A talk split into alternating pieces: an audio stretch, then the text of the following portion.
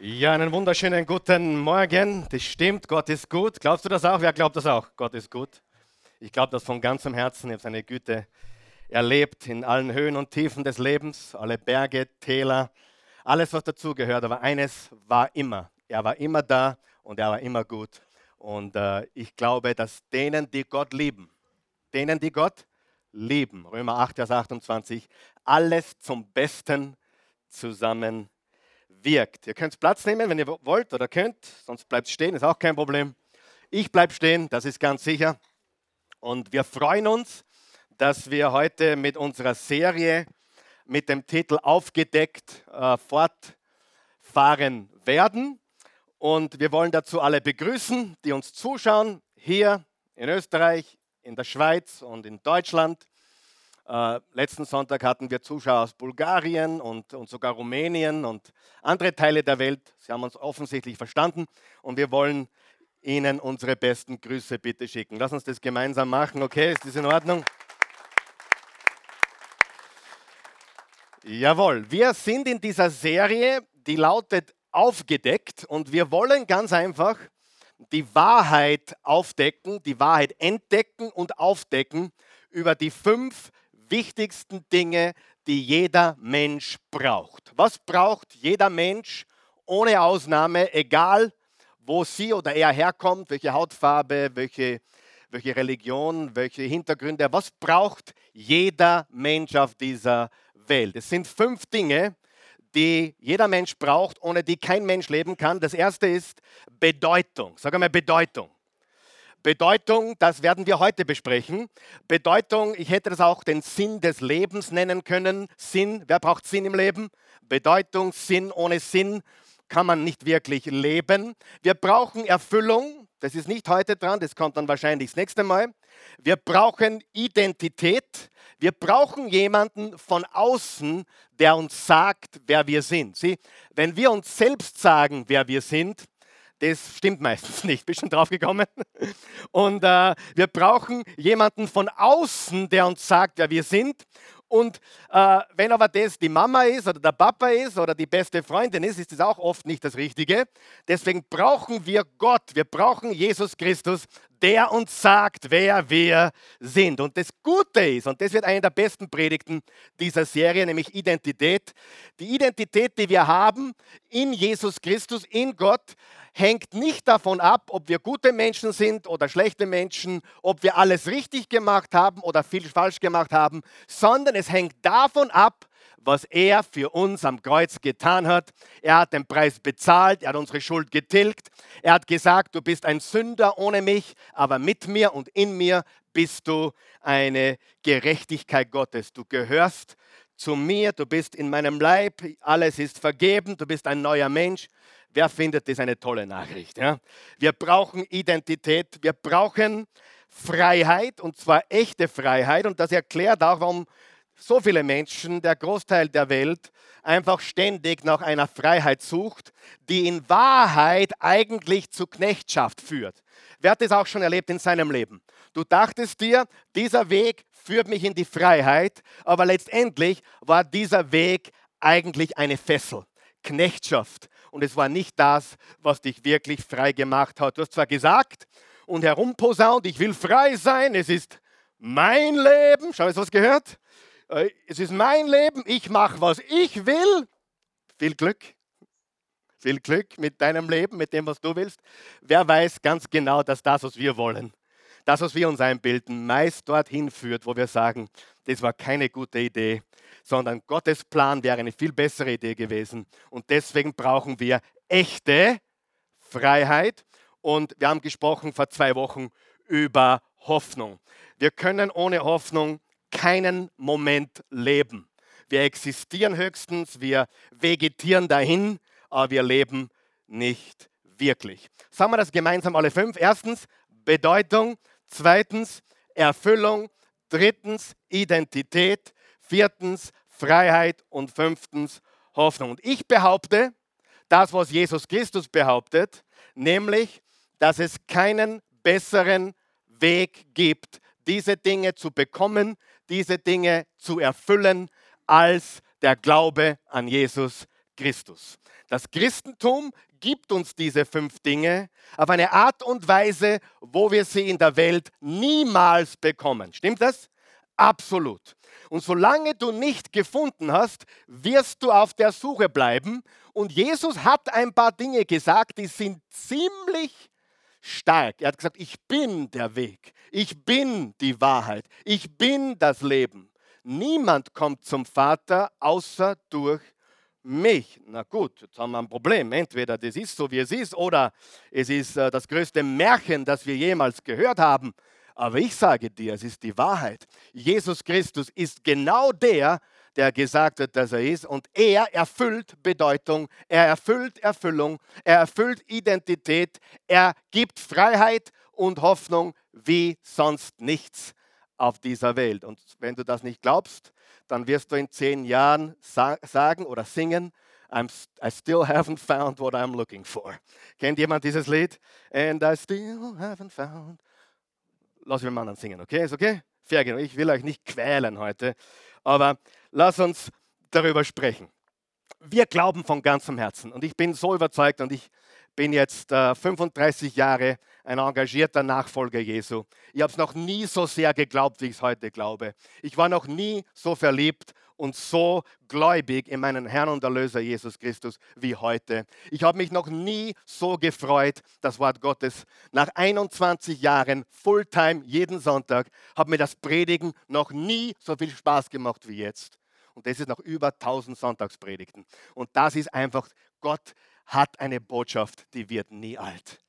Das ist die, Amen, das, die wird nie alt. Die wird nie alt, die, die lebt, die ist kraftvoll, die, die, ist voll, die ist voller Bedeutung, die ist voller Erfüllung, die ist voller Identität für dich und mich, die ist voller Freiheit, voller Hoffnung, die ist voll all dem, was du für ein kraftvolles, siegreiches Leben brauchst. Und ich dachte mir, dass du ganz einfach mal heute weißt, was wir alles glauben. Fange ich einmal so an. Wir glauben, dass Gott real ist. Wir glauben, dass die Bibel das Wort Gottes ist. Deswegen zitieren wir jeden Sonntag aus der Bibel und wir lesen die Bibel hier. Wir glauben von ganzem Herzen, dass Jesus der Sohn Gottes ist, der eine lebendige, auferstandene Sohn Gottes, der Messias. Wir glauben, dass alles, was er behauptet hat, nichts als die pure Wahrheit ist. Er ist der Sohn Gottes. Er ist der Weg, die Wahrheit und das Leben. Er ist die Auferstehung. Er ist das Brot des Lebens. Er ist all das, was wir brauchen. Das glaube ich von ganzem Herzen. Und bevor wir heute zum Thema Bedeutung kommen, bitte hör jetzt ganz gut zu, was du hörst. Jetzt lernst du ein bisschen was. Ich gebe dir auch ein paar Hintergründe heute Morgen. Es ist sehr, sehr wichtig, dass du jetzt auf, aufpasst.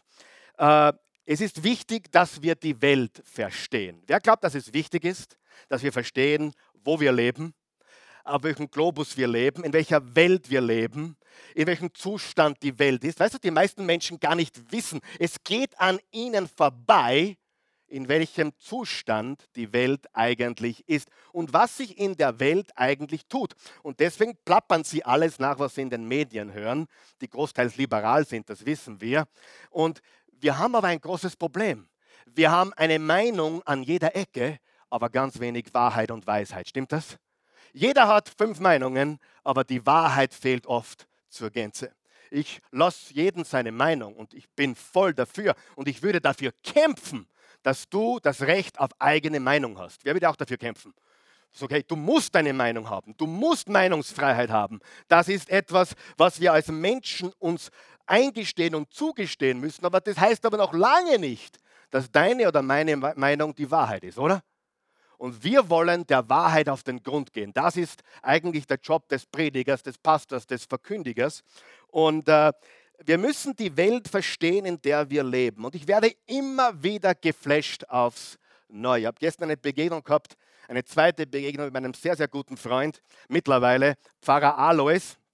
Und es war eine wunderbare Begegnung wieder weil äh, wir uns wunderbar verstehen. Wir haben gemeinsam gegessen gestern Abend und er äh, ist ein katholischer Priester und äh, in seiner Verwandtschaft sind ein paar Evangelika evangelische Leute dabei und, und, und, und es ist einfach wunderbar zu sehen, wie Menschen verstehen, es geht nicht um katholisch oder evangelisch oder orthodox oder ausgetreten, es geht um den Geist Jesu Christi. Es geht um den Geist Gottes. Und der Geist Gottes hat einen Namen. Sein Name ist Jesus. Und dieser Name verbindet alle. Und ich liebe es, so wie gestern, wie ich in der katholischen Kirche gepredigt habe. Es gibt nichts Schöneres. Immer die Stimmung war ein bisschen anders wie hier heute Morgen, aber es war dennoch eine gewaltige Sache und die Menschen haben gehört, dass Jesus lebt und sie haben es geglaubt und es war wunderbar. Und in diese Kirche hätte keine Kirchenmaus mehr hineingepasst. Sie war gesteckt, gerammelt voll bis zum letzten Loch da hinten. Und äh, es war wunderbar. Und ich sage dir, dieser reale Jesus gehört gepredigt. Wir müssen aufhören, uns Gedanken zu machen über Religion und Religionen. Wir müssen aufhören, uns Gedanken zu machen über diese Lehrmeinung und diese Lehrmeinung. Wir müssen zusammenkommen als Christen im Namen Jesu Christi.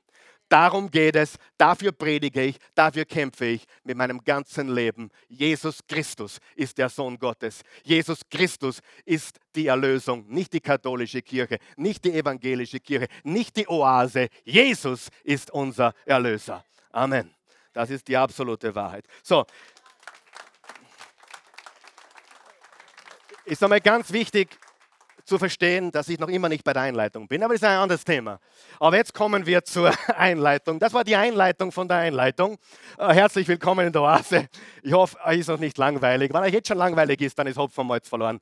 Dann ist es wahrscheinlich nichts für euch. Ja? Aber soll es noch wach sein und da sein, dann lade ich dich ein, weiter zuzuhören. Was ich eigentlich sagen wollte, wir müssen verstehen, wo wir leben, in welcher Welt wir leben und wir leben in Europa. Und ihr habt mich das schon öfters sagen gehört. Ich weiß, viele hier, die regelmäßig kommen, haben diese Aussage, diese Behauptung, die ich tätige, die, die, die der Wahrheit entspricht, ganz bestimmt. Habt ihr schon gehört, dass ich oft schon gesagt habe, Europa ist das größte Missionsfeld der Erde. Und äh, diese, diese Aussage könnte heute nicht wahrer sein, als sie schon ist. Die ist die absolute Wahrheit. Wir leben in einem der schönsten, ganz sicher einen der schönsten Teile der Welt, aber wir leben im absolut größten Missionsfeld der Welt. Meine Schwiegereltern haben früher gefragt, warum macht es das nicht in Amerika? Das hat es wenigstens zu Hause. Und wir haben immer gesagt, du, da braucht uns kein Mensch. Europa braucht uns, das ist Missionsfeld. Glaube mir, wenn, ich, wenn wir morgen, übermorgen in Amerika eine Gemeinde aufmachen würden, hätten wir wahrscheinlich gleich dreimal so viel Leute wie heute hier. Hundertprozentig. Ich könnte das in einem Augenblick, die Christi sowieso mit ihrem Oklahoma-Accent, äh, und ihrem wunderschönen Stimme. Das ist überhaupt keine Kunst. Der Grund, warum wir da sind, liebe Freunde, ich wurde gestern gefragt, warum bist du zurückgezogen nach Österreich?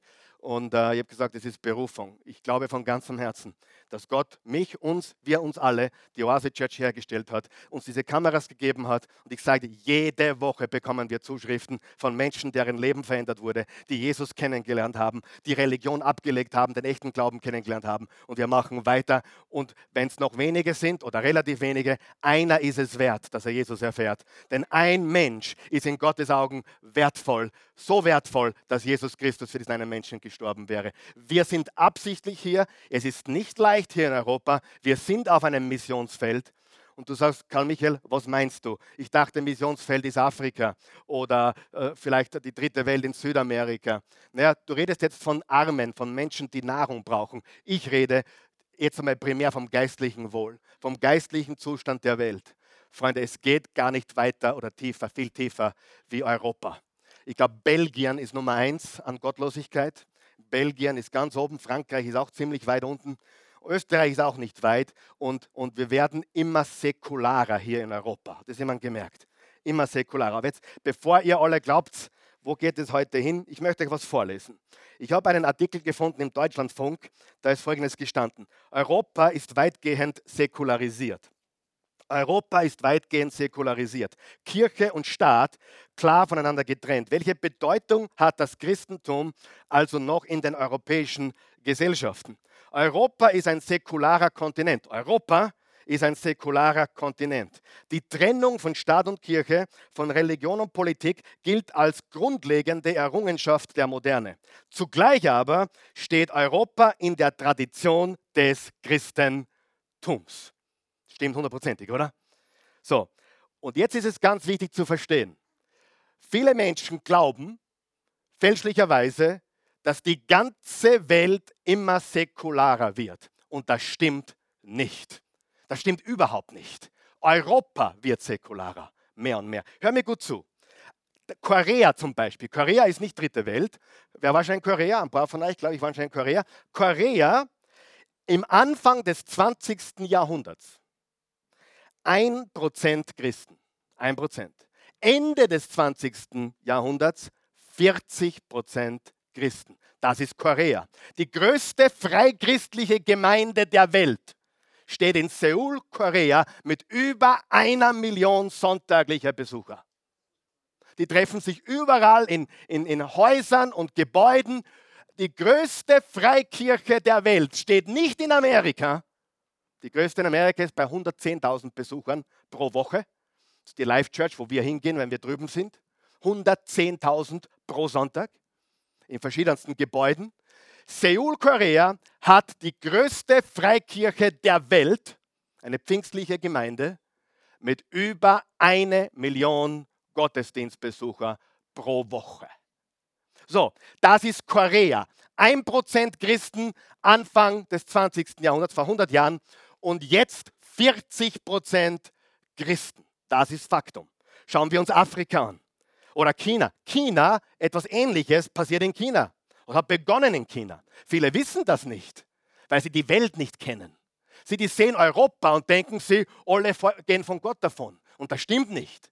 Europäer haben Gott verlassen.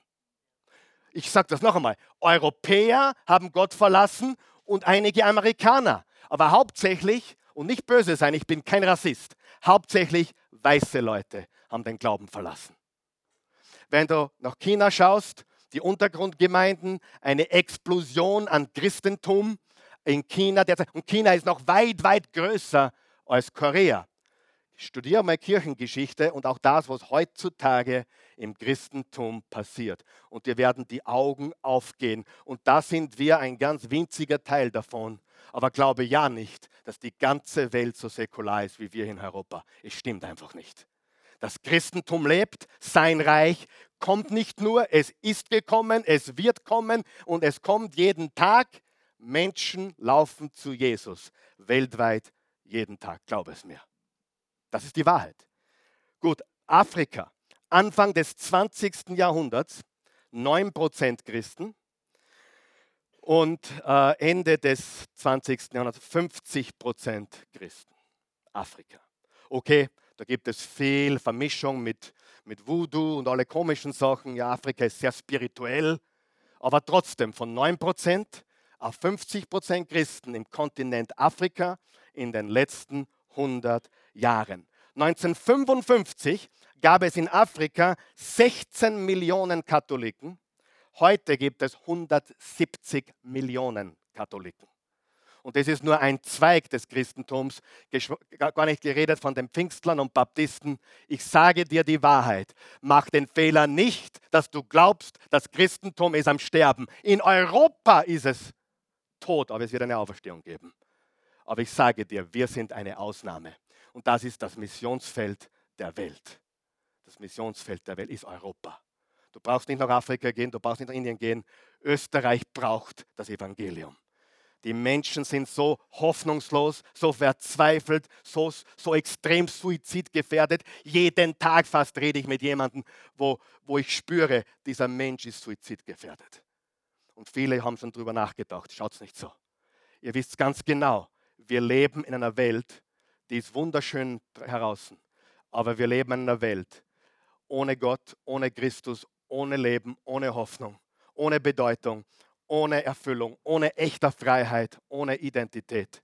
Die Identität, was wir haben hier in Europa, ist Instagram. Ja? Wenn ich 200 Likes habe, bin ich wer, wenn ich nur 20 habe, bin ich niemand.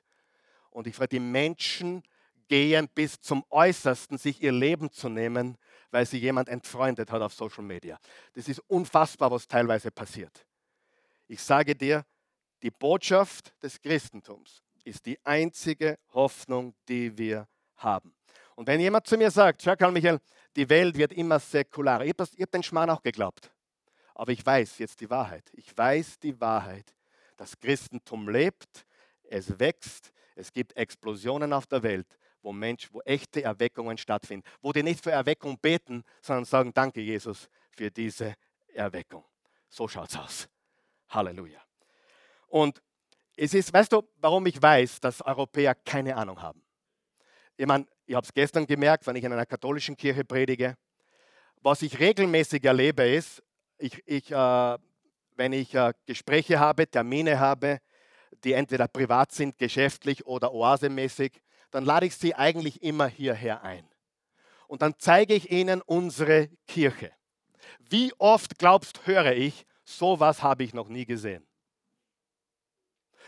Gibt sowas auch?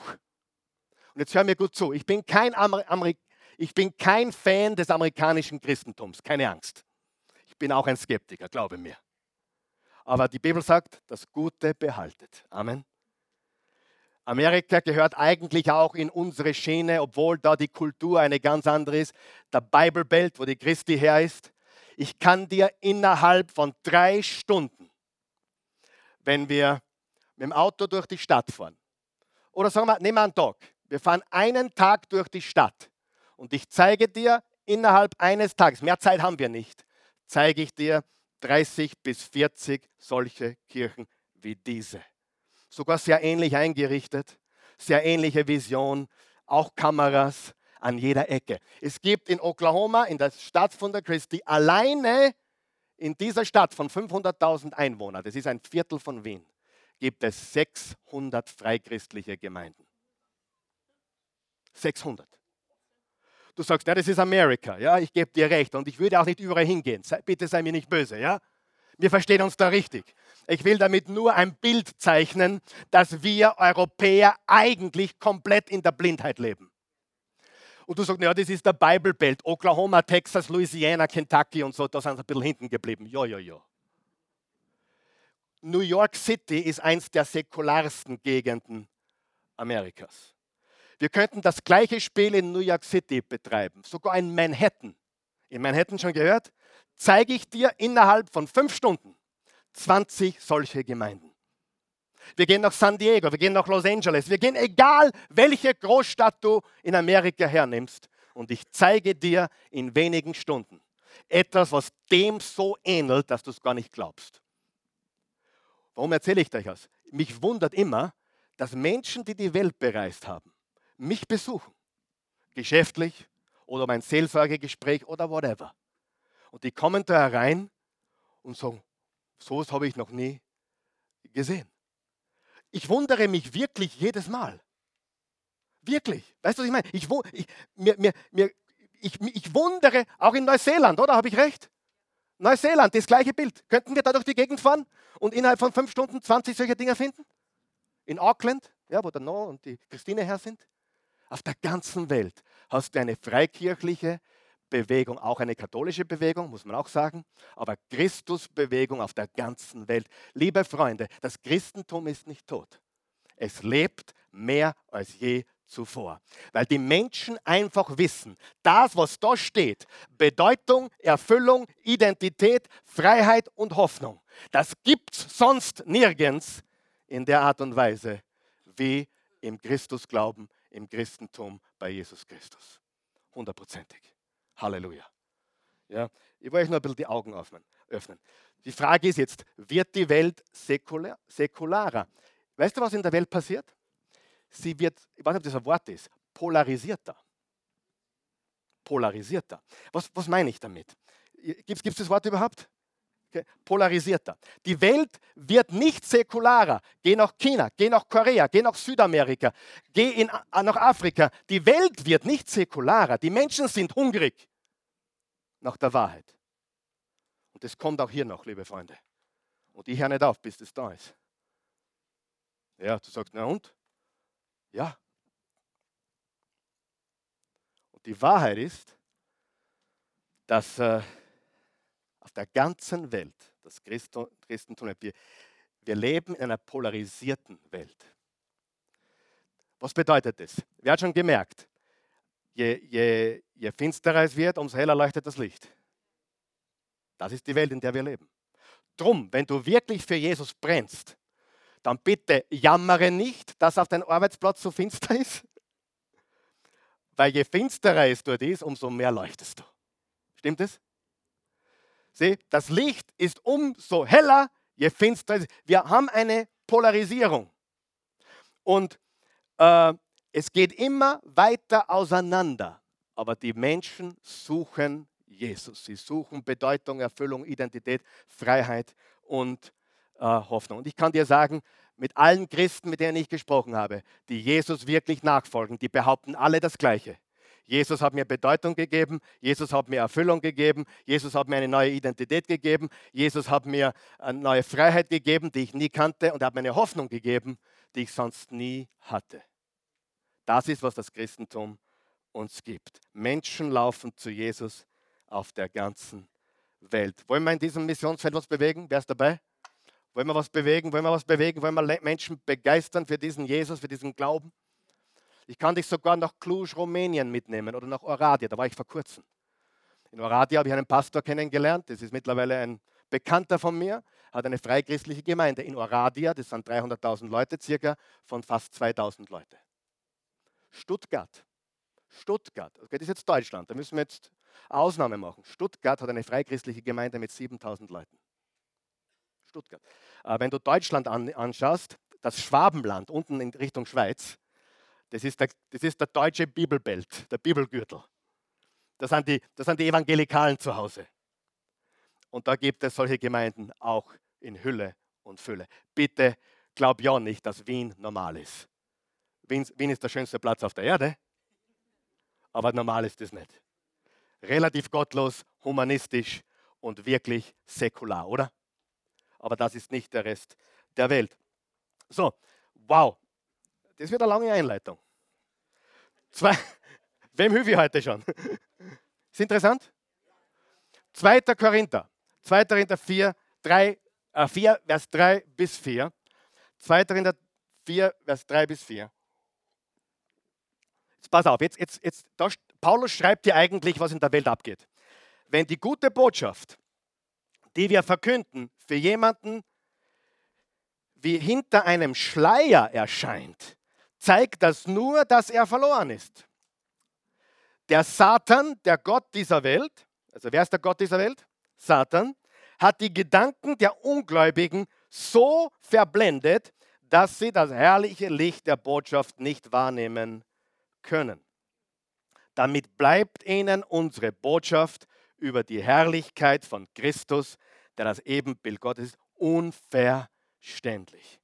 Hast du schon mal mit jemandem richtig gescheiten geredet? richtig intelligent und du hast das, so, das Evangelium so gut erklärt, so einfach erklärt. Jedes Kind könnte es verstehen.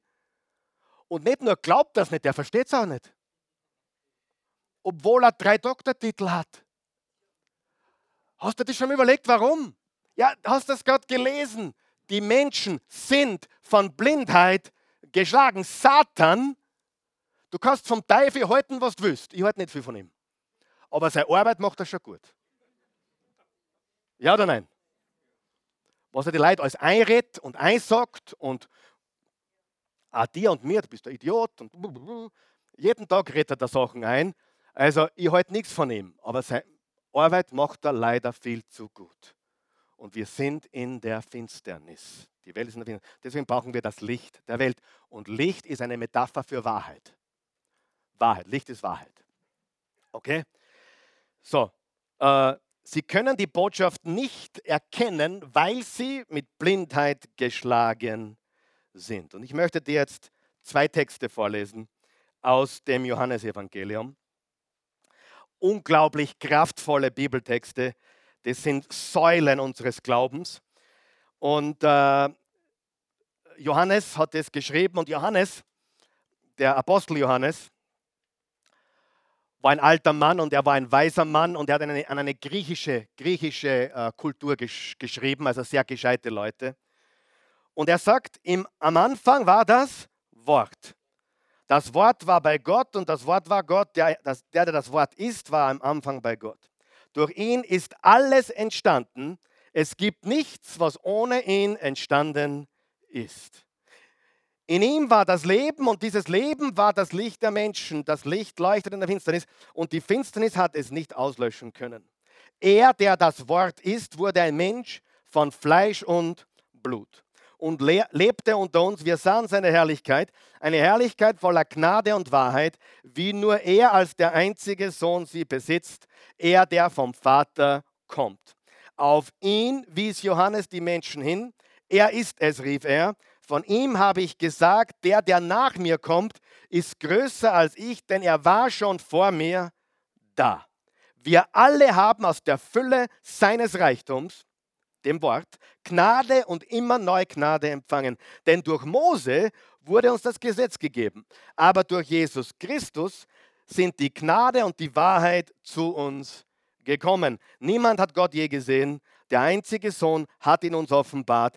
Er, der selbst Gott ist und an der Seite des Vaters sitzt. Am Anfang war das Wort. Im Genesis 1, Vers 1 steht, und am Anfang schuf Gott Himmel und Erde. Und im Johannes 1, Vers 1 steht, am Anfang war das Wort. Das griechische Wort für Wort ist Logos. Und das, das bezieht sich auf den Urheber, auf den Ursprung. Wer glaubt, dass alles, was geschaffen ist, hat einen Schöpfer? Und der Schöpfer bestimmt, für was etwas da ist oder besteht. Stimmt das? Kann ich so sagen? Ja?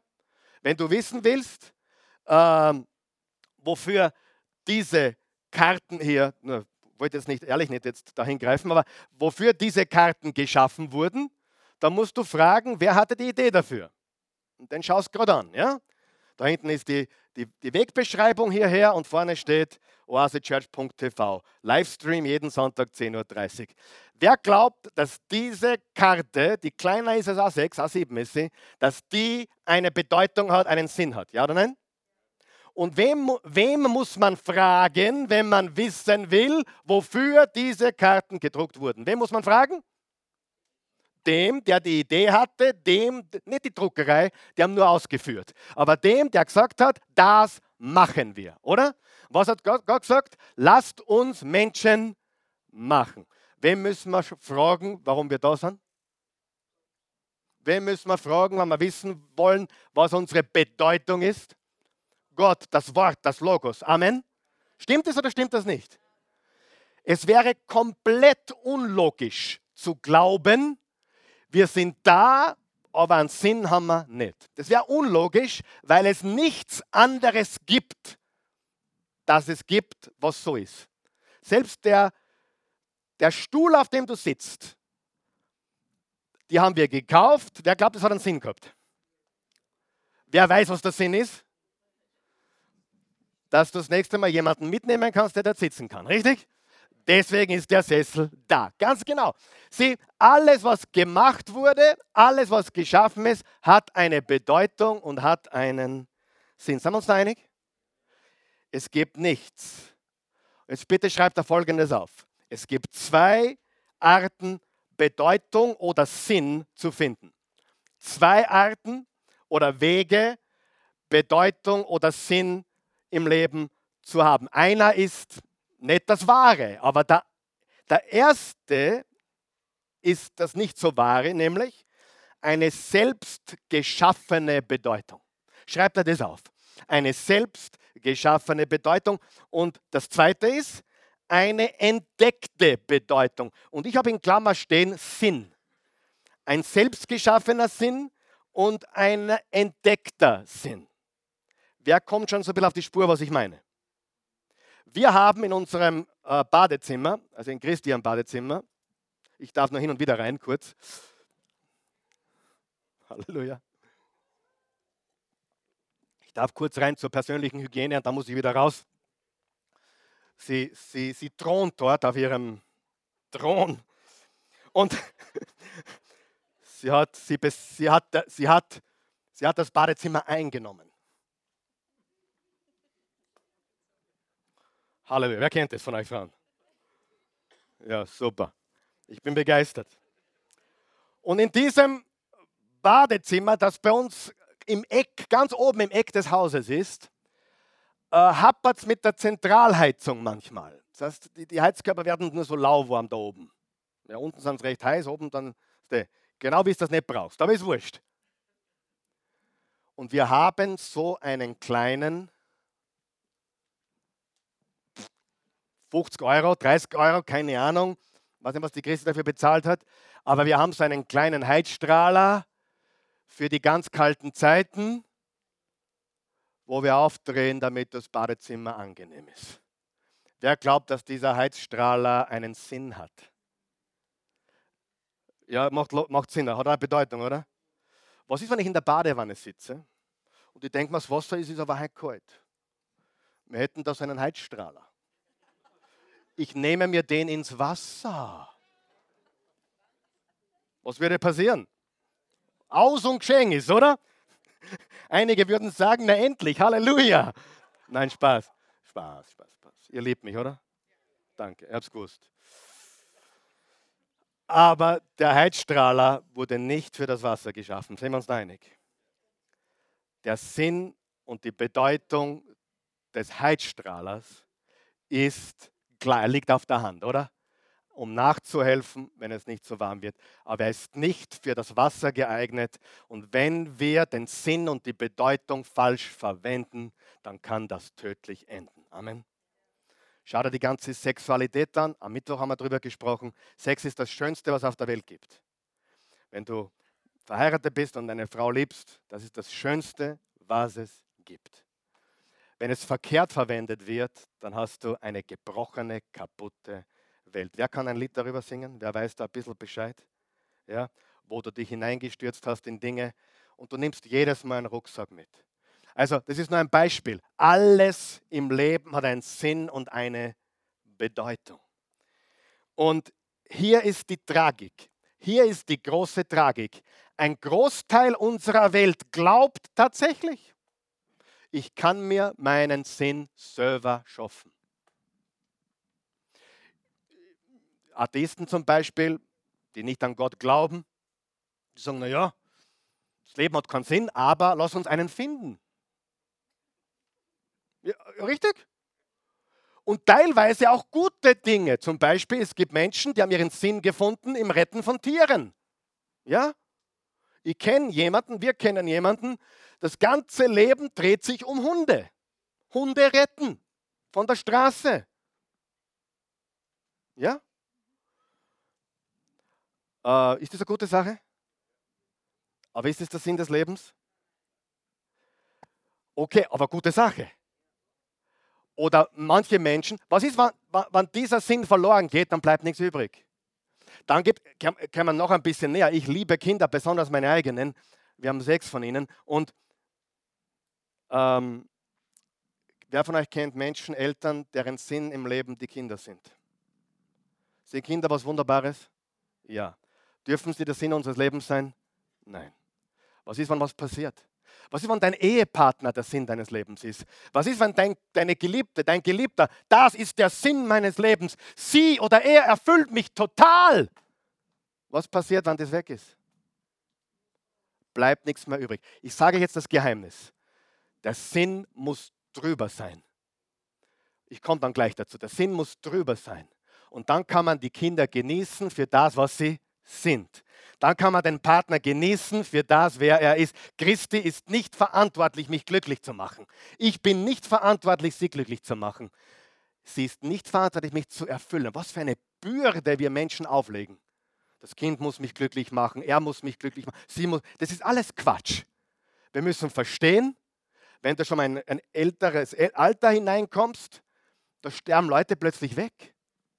Menschen, die du liebst, sterben weg. Und ich nehme mir an, wenn man dann jenseits von 70 ist, erlebt man es, mein Schwiegerpapa erlebt es monatlich, dass jemand von seinem Freundeskreis oder, oder Schüler oder Mitschüler von damals, die sterben weg.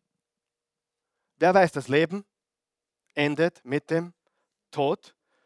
Das Schlimmste, was uns passieren kann, ist das Beste, was uns passieren kann. Ei, das ist gut. Aber die Leute, glaub, die Leute verstehen es, wenn ich das aufhalte. Die Leute verstehen es beim Heizstrahler. Aber bei sich selbst glauben sie tatsächlich. Ja, es gibt keinen Sinn für mich. Ich bin zwar, dann sagen sie im Nebensatz, I'm the highest creation of God. Größter Widerspruch, wenn sie erst sagen, es gibt keinen Sinn. Und dann, dann äh, sagen sie, ja, dann finde ich halt einen Sinn. Aber bei allem, beim Heizstrahler wissen wir es, überall wissen wir es. Es gibt einen höheren Sinn. Und deswegen gibt es eine entdeckte Bedeutung. Sie, die Faktum ist, wir brauchen einen Sinn fürs Leben. Du kannst ihn erfinden, aber das wird dich leer lassen. Weil das, was du erfindest oder als Sinn nimmst, ist vergänglich. Und wenn das Kind nicht mehr ist oder der Ehepartner nicht mehr ist oder die Familie zerstört ist oder was auch immer, dann ist dein Leben vorbei. Aber wenn du einen Sinn hast, der höher ist, dann geht das Leben weiter. Amen. So. Du kannst die Bedeutung Gottes entdecken. Und dafür brauchst du seine Betriebsanleitung, das ist sein Wort. Du brauchst sein Wort. Und jeder Mensch braucht Folgendes. Ich glaube, es steht auf der Outline. Jeder Mensch braucht Folgendes. Er muss sagen können, ich habe einen Sinn und ich mache einen Unterschied. Ich habe einen Sinn und ich mache einen Unterschied. Braucht jeder, oder? Aber weißt du, mit wie vielen auch erfolgreichen Menschen ich schon gesprochen habe, die zugegeben haben, ich habe ein Imperium aufgebaut, aber wofür das Ganze? Wofür? Gerade letzte Woche mit einem 66-jährigen Unternehmer, der 2000 Mitarbeiter hat und keinen Nachfolger. Keiner. Er muss, er muss das Ding verkaufen und er sagt wörtlich, jetzt habe ich das alles geschaffen. Ich habe keine Kinder, keinen Nachfolger. Wofür das Ganze? Ist es schlecht, ein Geschäft aufzubauen? Natürlich nicht. Aber ist das der Sinn des Lebens? Nein.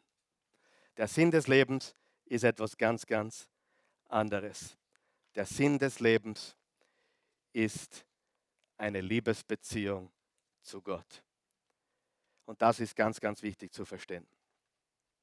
Wo habe ich das stehen? Weiß ich nicht. Wir lesen jetzt noch eine Passage. Wir lesen jetzt noch zum Abschluss Johannes Evangelium 20. Da steht folgendes, eine sehr berühmte Passage. Thomas, ich mag das nie, wenn jemand Thomas heißt und über den wird hergezogen. Du Zweifler, du. Ja, wer hat das schon mal gehört? Zweifelnder Thomas.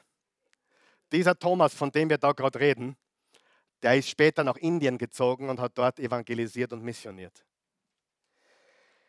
Thomas, auch Didymus genannt, einer der zwölf, war nicht dabei gewesen, als Jesus zu den Jüngern gekommen war. Das ist noch der Auferstehung. Die anderen erzählten ihm, wir haben den Herrn gesehen. Thomas erwiderte, Erst muss ich seine von den Nägeln durchbohrten Hände sehen. Ich muss meinen Finger auf die Durchbohrten stellen und meine Hand in seine durchbohrte Seite legen. Vorher glaube ich es nicht.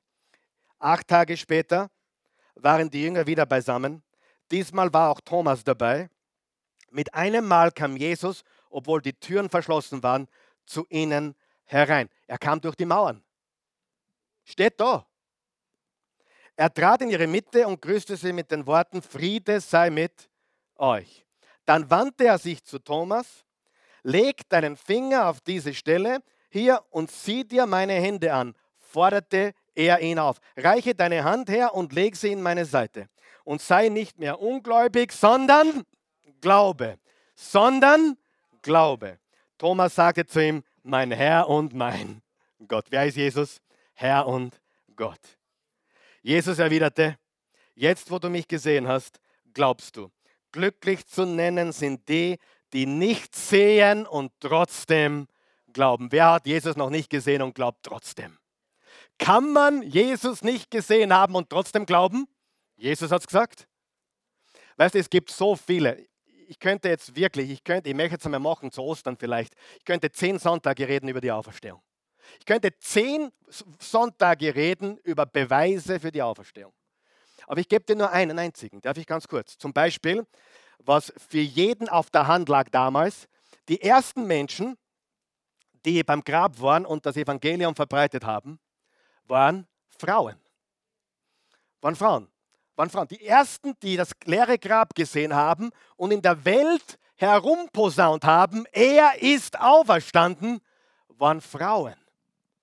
Warum steht es in der Bibel? Weil das für die damalige Welt undenkbar gewesen wäre. Eine Frau, leider tragisch, schrecklich, war in der damaligen Welt nichts. Die durfte vor Gericht nicht aussagen, ihr Zeugnis war nichts wert, null. Und warum sagt die Bibel, die ersten Menschen, die verkündet haben, dass Jesus auferstanden, waren Frauen. Wisst ihr, was die Wahrheit ist? Weil es die Wahrheit ist. Weil es so war. Weil es nicht anders war, es war so. Und die Bibel sagt das, was war. Wenn es ein Mann gewesen war, hätte ich gesagt, hätte gesagt, ja, ein Mann war es. Aber es war eben Frauen. Und ich könnte dir wirklich, ich übertreibe, hunderte solche Sachen geben.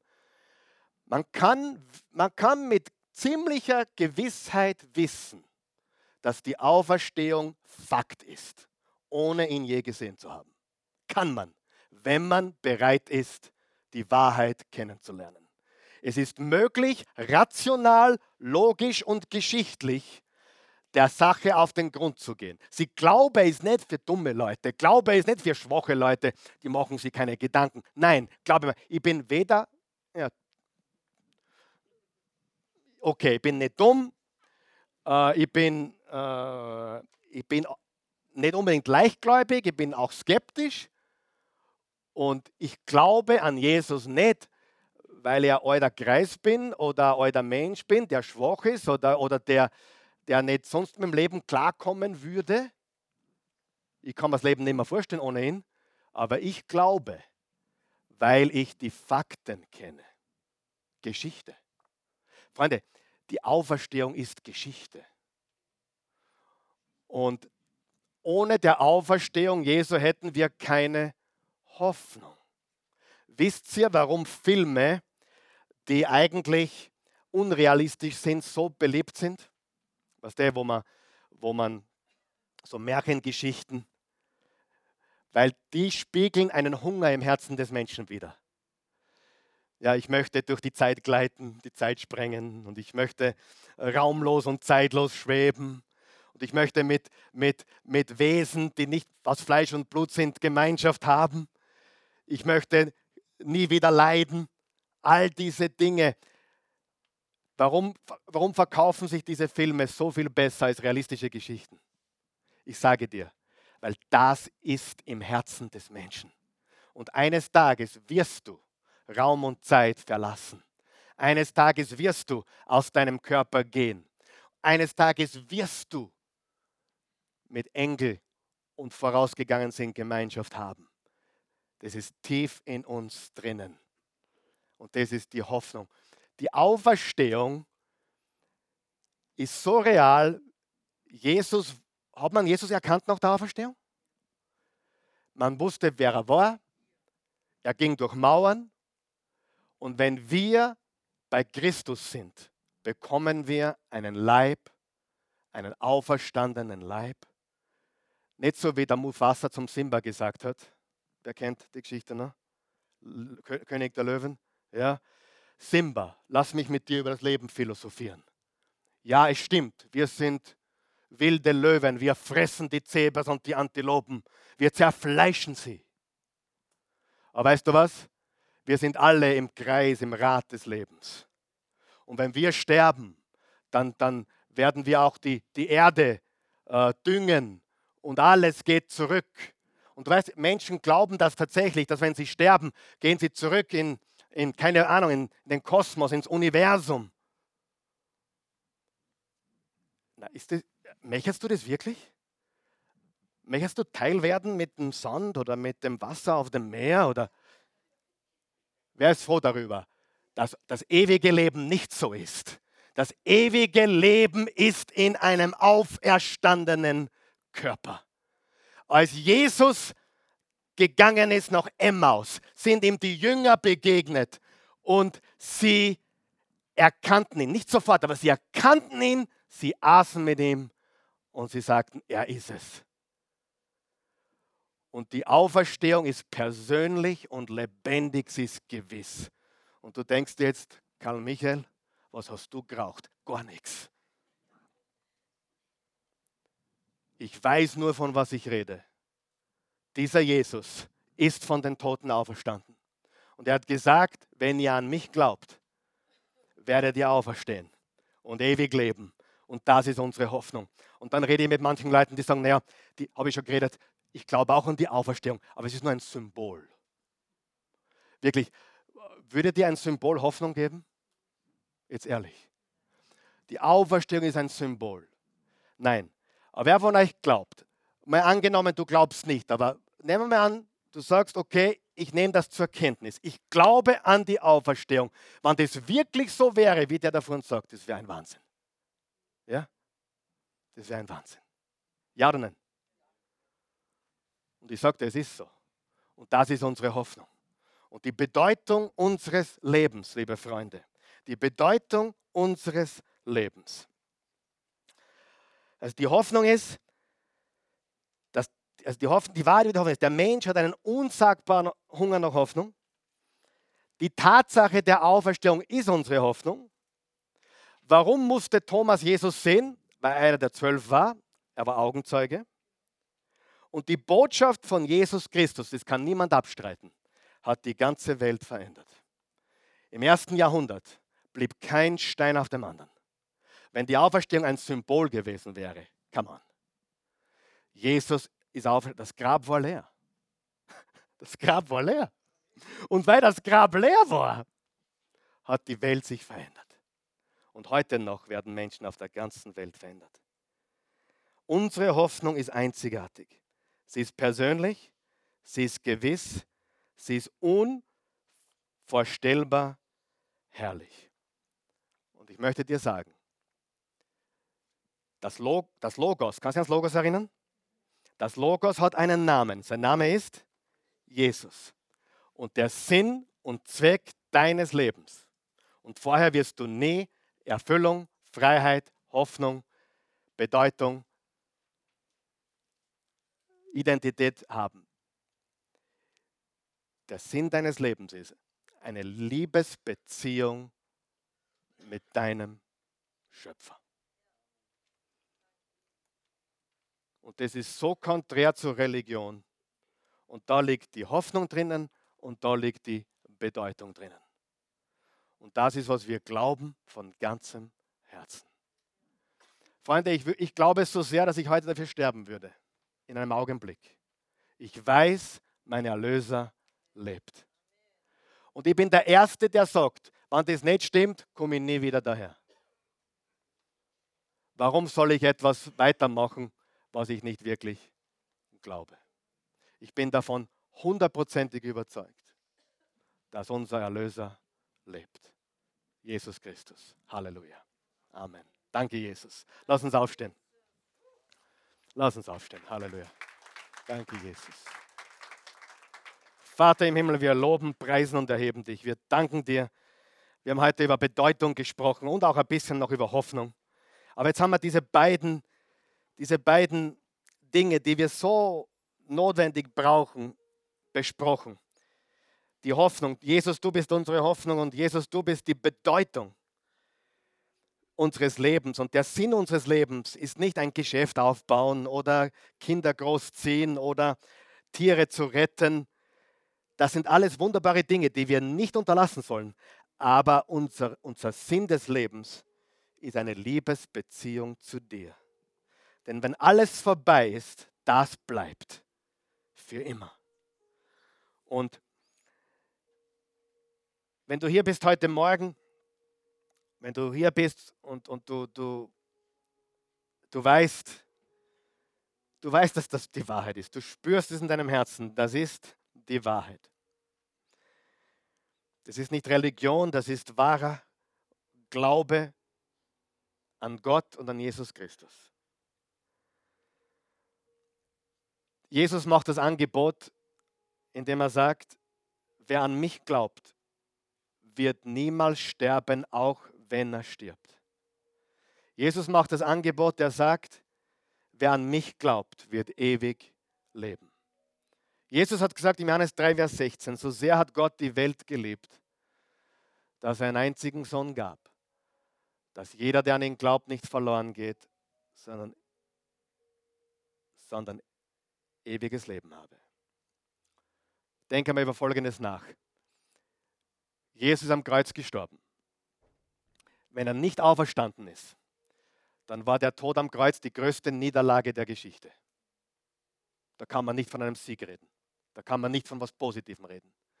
Wenn Jesus am Kreuz gestorben ist und es dabei geblieben wäre ohne Auferstehung, wäre das eine traurige Geschichte. Die Auferstehung bedeutet, dass der Kreuzestod nicht umsonst war. Er ist für deine Schuld gestorben, für deine Sünden gestorben, für alles, was du jemals falsch gemacht hast. Römer 10, Vers 9, wenn du mit dem Mund bekennst, Jesus ist Herr, mit dem Herzen an seine Auferstehung glaubst, bist du gerettet.